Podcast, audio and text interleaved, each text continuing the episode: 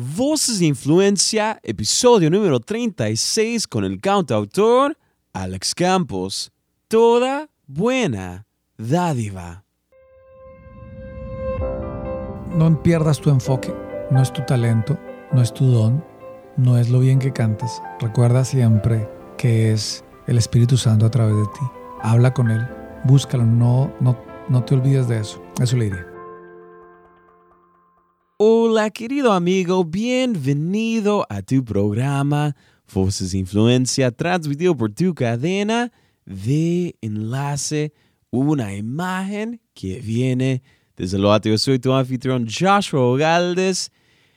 En el libro de Santiago, capítulo 1, versículo número 17, dice lo siguiente, toda buena dádiva y todo don perfecto desciende de lo alto, del Padre de las luces, en el cual no hay mudanza ni sombra de variación. Nuestro invitado del día de hoy lanzó su primer disco Tiempo de la Cruz en el año 1999, casi 20 años atrás, y desde ese momento se ha convertido en uno de los cantantes cristianos más influentes y reconocidos en América Latina y en todo el mundo. Ha recibido muchos premios, ha ganado muchas veces en los premios ARPA y también en la prestigiosa ceremonia del Latin Grammy. Y el día de hoy van a escuchar la historia de alguien que ha sufrido en la vida van a escuchar una historia de dolor, sin embargo también van a escuchar la historia de un hombre que se encuentra muy agradecido con Dios. En numerosas ocasiones, nuestro invitado nos cuenta de la bondad de Dios. Toda buena dádiva y todo don perfecto desciende de lo alto del Padre de las Luces. Hoy nos acompaña el cantante, músico, compositor y autor de varios libros, Alex Campos, y a continuación van a poder escuchar algunos segmentos cortitos de algunas de las canciones más reconocidas y exitosas de Alex Campos, como El sonido del silencio, Tu poeta, Cuando una lágrima cae al taller del maestro, me robas el corazón y ella junto con Karina Moreno. Hoy con nosotros en Voces de Influencia tenemos con nosotros a Alex Campos. Que las fuerzas se me agotan, bien está por comenzar. Otro día en silencio, el que acaba de pasar. Y pasan los minutos en mi oscura soledad. Soledad que se alimenta del silencio de tu boca, esa boca que sonríe pronunciando así mi nombre, aquel nombre que me diste diciendo que sí mi amor,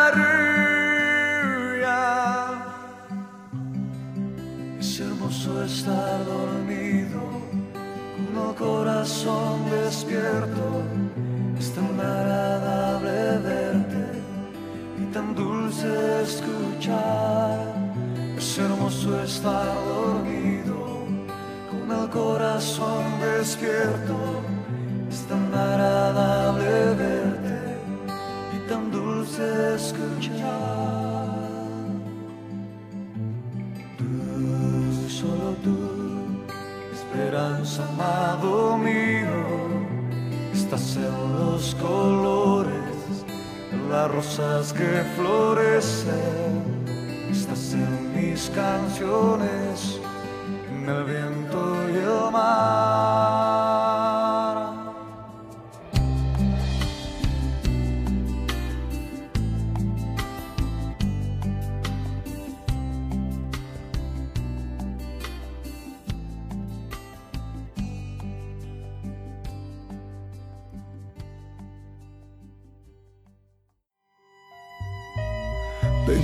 Con amor, déjame entrar por la puerta de ese corazón que ha sido lastimado. Me ha sido necesario pasar por donde tú estás. Eres niña de mis ojos, contigo yo quiero estar. Ella quiere ser abrazada. Ella necesita de valor. Ella anhela ser la princesa enamorada, como cuando ella era una niña. Ella debe ser adorada. En tu país de Colombia, la fama que tienes es increíble, es enorme. El alcance que tienes. ¿Qué han sido los desafíos más grandes con la fama? Eh, Yo creo que la fama poco a poco, si no le pones cuidado y la estudias realmente qué es la fama, te va a hacer daño. Porque dices, no, pues yo soy humilde, a mí la fama no me va, no me va a pegar. Pero si no estás prevenido, o sea, tú tienes que estar prevenido, tú tienes que estar alerta. Ajá. O sea, David cuando venía el oso, el león y el Goliat, él tenía que estar alerta. Él no podía, ah, pues a mí no me va- me va a tocar. No, tienes que estar alerta. Dios nos llama a estar alertas también. Y yo creo que la fama, como muchas otras cosas, son, son, son herramientas que el enemigo a veces va a utilizar para distraerte. Para distraerte. Y si no estás alerta, te puedes distraer, ¿no? Y, y yo creo que en algunos momentos a veces me, me distrae. No porque yo me sienta famoso, sino porque a veces es rico que te digan, uy, no, eres el mejor, espectacular, qué chévere. Y cuando no llevas rápido eso a la cruz, Mm. eh, te puedes comer algunas de esas estrellas y sientas mal después.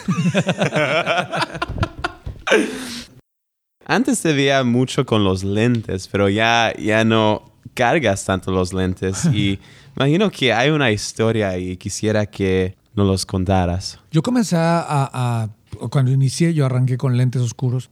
Y de pequeño yo me pegué un golpe en la cabeza. Eso me desprendió la retina. Al desprender la retina, perdí la visión de mi ojo derecho. Al perder la visión, el ojo se puso blanco, salió catarata, entonces tenía desprendimiento de retina y catarata. Y por el mucho movimiento que hiciera mi cuerpo, quedaba visco. Entonces, eh, obviamente, se veía mal, o sea, se veía muy mal mi, mi, mi, mi, cara, mi rostro. Yo me veía en un espejo y no, no me aceptaba como era. Y las gafas disimulaban un poco ese, ese, eh, eh, lo mal que se veía, no para mí. Mm, y ahí es donde eh, cada día entiendo, Dios, lo que tú miras nunca es el externo ni el cajón, sino miras es el corazón. Mm, así que por muchos años eh, lo, lo hice. Siento que Dios ha hecho un milagro poco a poco en mi ojo, porque el ojo debería estar cerrado, muerto completamente, pero por alguna razón eh, tiene vida, se mueve, o sea, científicamente no entienden por qué el ojo no ve, pero se mueve como si, vie- como si viera. Ah, yo tengo mi razón y la razón es que Dios está obrando y está Wow. haciendo un milagro en, en mi ojo. Hasta, a- así que llegó un momento donde dije, yo no voy a esconder más en mi ojo y, y- y saqué las gafas y, y olvidé mis gafas por completo. ¿Y te recuerdas ese momento preciso De, mm, de la cual dejaste las en, gafas? en el siguiente disco, cuando llegó el disco de, ¿cuál fue? Lenguaje, no, lenguaje de amor, después, regreso a ti. Mm. No, mentiras, después de Regreso a ti. Después de Regreso a ti, quise salir con gafas, que fue el disco de Roche Amor. En Derroche Amor dije, quiero salir sin gafas. Y salí, ya llevo dos discos sin gafas, pero la gente me pregunta, oye, extrañamos verte con las gafas, ta, ta, ta". La gente es detallista. Así que es cuando saque una nueva grabación, volveré a poner gafas. Recibo cualquier clase de patrocinio de marca. Lo que me encanta de tus canciones es que hay gente que simplemente... Hay, diferentes estilos, pero eres muy poeta en lo que escribís y la forma que usas las palabras. Ah, ¿En qué momento encontraste ese don? Y cuéntanos de, de cómo has desarrollado ese don con el tiempo. lo encuentro en la intimidad con Dios. O sea, yo no estudié para componer, yo no estudié para escribir libros. Eh, eh, lo, lo único que pude llegar a hacer es estudiar algo de, de música, de guitarra, pero en la forma en la que Dios me ha dado Mm. la facilidad de, de escribir poesías y letras, ha sido ahí, en el secreto, en la intimidad, de, de estar con mi guitarra hablando con Dios, de escuchar su voz y, y- y copiar lo que el Espíritu Santo me dicta a través de las letras. Ahora suena bien religioso y trato de no hablar tan religioso, pero radicalmente y literalmente mis canciones nacen de ahí. O sea, yo no yo no puedo escribir canciones cuando estoy fuera de ese círculo Mm. eh, especial con Dios. Ah, no van a hacer nada especial ahí. Tengo que estar ahí sumergido, como en esa cápsula Mm. íntima con Dios, para que Dios sea el que me regale Wow. esas obras poéticas que me ha regalado. Una pausa y volvemos. Voces e Influencias, el primer podcast de la cadena de enlace donde podrás íntimamente conocer las historias de personas influentes como Rosy Rivera, Anita Luna de Fidalgo, Nancy Amancio, Josh Morales de la banda Miel San Marcos, el pastor Otoniel Font, entre muchos otros.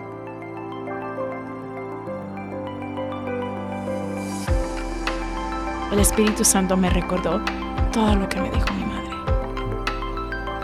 Me dijo, hay un lugar donde en cuanto tú entras por las puertas, eres recibida.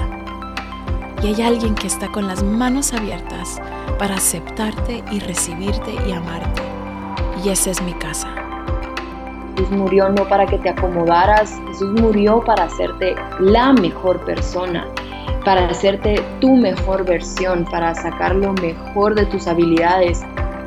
Las cosas que hoy vive, Dios está sacando un resultado. Ahora no te le eches a perder a Dios en la mano. No te, le, no te le derritas, no te le descompongas a Dios. O sea, dile, Señor, ya que me metiste en esto, haz lo que vas a hacer. Enséñame lo que vas a enseñarme y saca de aquí, de mí, lo mejor que puedas sacar. Hoy en día muchos jóvenes tan fácil lo dejan todo tan fácil, se dan por vencidos. Ministerios que tal vez llevan dos, tres años y no, no he visto nada, mejor dar otro rumbo. Algo que hemos aprendido como Miel San Marcos es, es a, a, ser persistentes, a no dejar el lugar hasta que el Señor quiera lo que Él quiera hacer. Eh, en esa etapa, esos, esos 33 años, es cuando comienzo a enfrentar las más duras batallas en mi vida en el área económica, en el área familiar, por lo que ocurre, ¿verdad?, entre mis padres. Eh, así que le diría, como le he dicho hoy a muchos jóvenes, eh, esto también pasará. Más allá de sus plataformas, queremos conocer a nuestros invitados. Encuentra, escucha y descarga antiguos episodios y nuevos episodios cada jueves en enlace.org o en Apple Podcasts. Si pudiéramos regresar hacia el pasado y conocer a Alex de niño, ah, ¿cómo fue tu niñez? ¿Dónde creciste? ¿Dónde naciste? Nací en Bogotá. Soy bogotano. Eh, recuerdo que mi, niñez la hice en un barrio llamado Bonanza, mm, un barrio al occidente de Bogotá. Una niñez eh, difícil, dura, eh, más por las peleas y las discusiones que tenían mi, mi, papá y mi mamá, que los llevó obviamente en algún momento a separarse. No, más que a separarse, no, sino mi papá a botar la toalla en un momento y, y, y salir de la casa, irse de la casa, abandonar su familia. Entonces eso hace que también parte de mi niñez sea sin, sin esa figura paternal. Mm.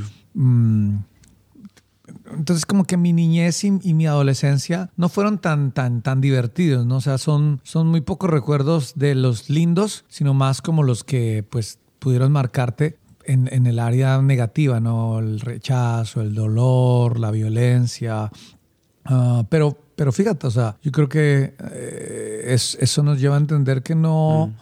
no importa cuál sea tu entorno, en, en, en, la vida, en tu niñez, aún actual, ¿no? Porque puede que el que esté escuchando en este instante tenga 50 años, pero su entorno sea completamente oscuro, mm. difícil.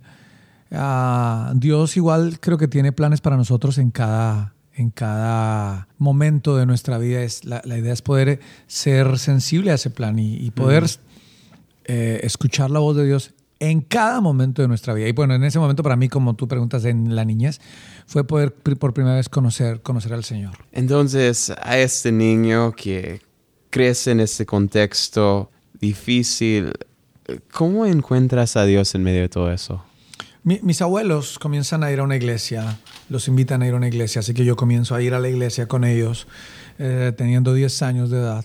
Y duré en la iglesia como asistente niño dos años alrededor yendo, o sea, hasta que un día a los 12 años fue, fue a una edad corta, donde mi pequeño racionamiento dijo, Dios existe, o sea, mm. ¿será que sí existe? Y en ese pequeño racionamiento y preguntas invité autónomamente a Jesús a entrar a mi corazón. Nadie nah. hizo mi oración, nadie hizo mi oración. No, ya llevaba dos años y cada ocho días escuchaba la oración de fe que mucha gente la hacía. Entonces oh. yo escuchaba y escuchaba ya sabía todo. Entonces ya a los 12 años dije, bueno, si tú existes de verdad, ven, ven y sé mi papá.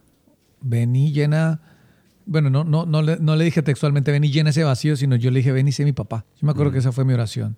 Y, y ahí inició mm. lo que ya hace 32, 31 años eh, comenzó. Wow. En una de sus canciones más recientes hay un momento en la cual tú le cantas a tu papá y le das un abrazo a tu papá. Uh -huh. Cuéntanos la significancia de ese momento. Fíjate que uh, fue un momento de sellar, de sellar algo que Dios venía sanando año tras año tras año y llegó a mis 40 años de edad.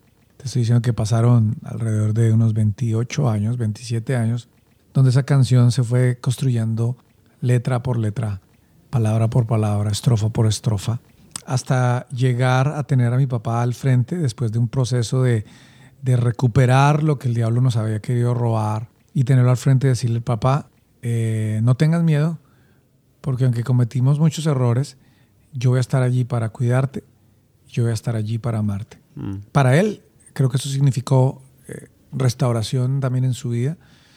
Para los dos significó algo muy poderoso y, los dos tenemos una historia que contar dentro de esa canción. Y una historia que, que, va a traer sanidad y que está trayendo sanidad a muchas de las personas que, pues, que han escuchado eh, nuestra historia, nuestro testimonio de vida eh, con la canción Viejo Mío. Me atropellan los recuerdos desde aquel día en que te fuiste. No encontraba el consuelo cuando me dijiste adiós. Yo quería que te quedaras, que me dieras tus caricias, escuchar siempre tu voz. No existía en el mundo alguien que te amara tanto alguien que te admirara como lo hacía yo.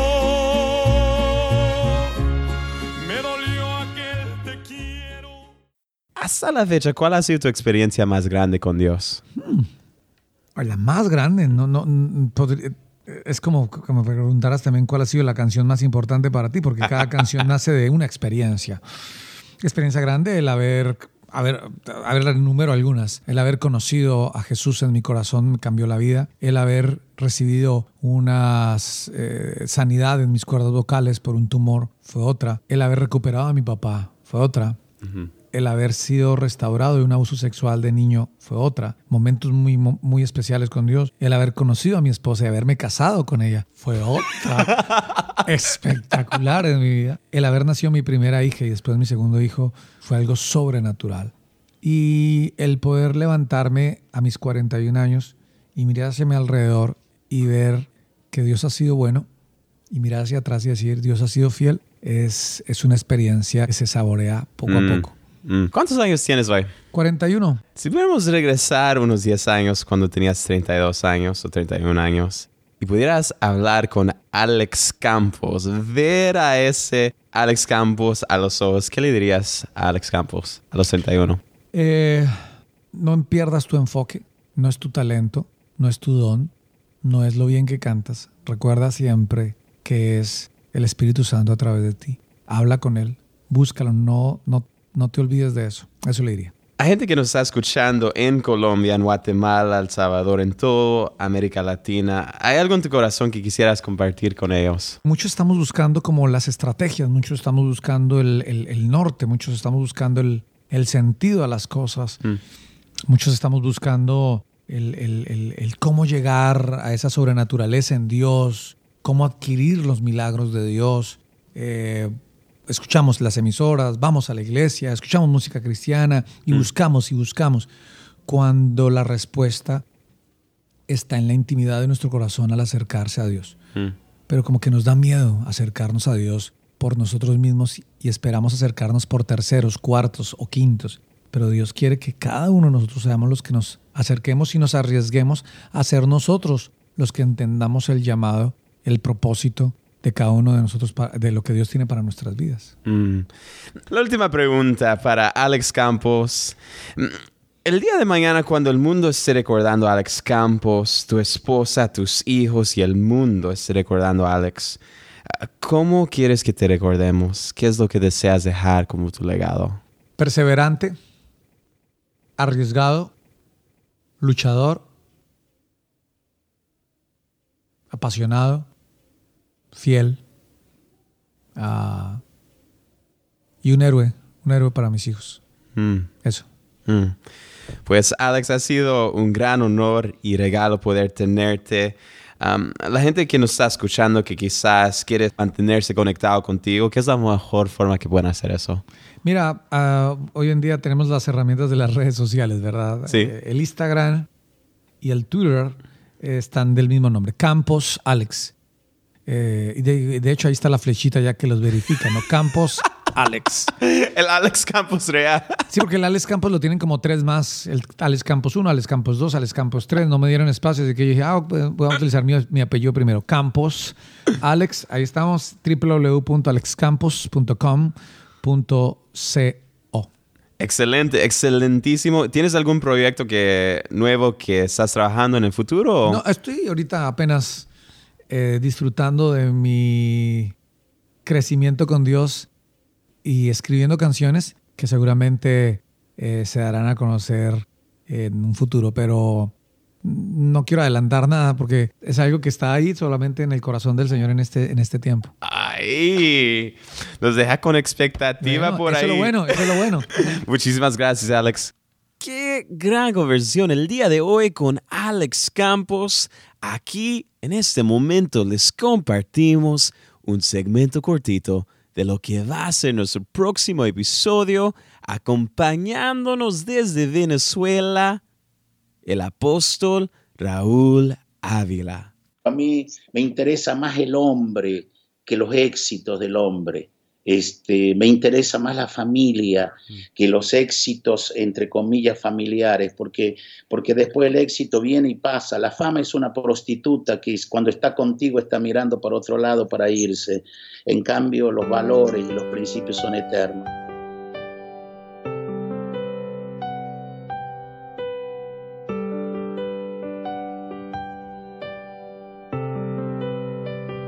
Querido amigo, quisiera tomar este momento para agradecerte a ti por escuchar este programa. Es un gran honor y privilegio acompañarte cada semana. Si algo te impactó de la entrevista del día de hoy, por favor compártelo y avísanos por las redes en Facebook, Twitter o Instagram.